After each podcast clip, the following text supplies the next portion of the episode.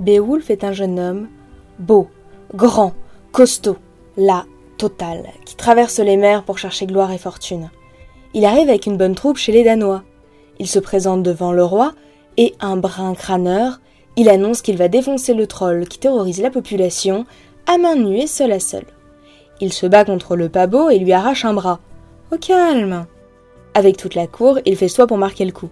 Le troll est en partie agonisé on ne sait où, mais enfin, puisqu'il est mourant. Pas bien grave. Alors ça picole et ça roule sous la table. Bref, ça fait un festin gargantuesque. Sauf que, comme tout être vivant, le troll a une maman et elle est pas contente, vraiment, vraiment pas contente d'avoir trouvé son petit monstre chéri agonisant avec une papate en moins. Elle file donc au château, défonce un garde, puis la porte, engage le combat contre ceux qui ne sont pas trop alcoolisés, et face à l'opposition de notre bon Wolf, elle s'enfuit dans son étang boueux. Il la suit et refait le coup de J'y vais tout seul, je suis le plus fort. Il plonge, et comme tout bon héros, pas besoin de bouteille d'oxygène pour respirer sous l'eau. Il y reste donc des heures se battant contre les monstres marins de lac qui protègent leur maîtresse.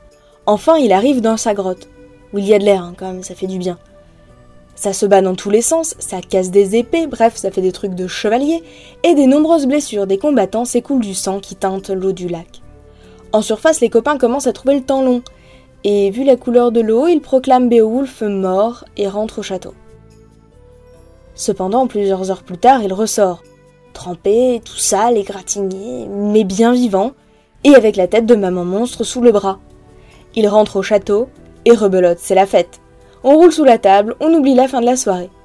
Mais ce coup-ci, pas de vengeance, puisque toute la population locale de trolls a été exterminée.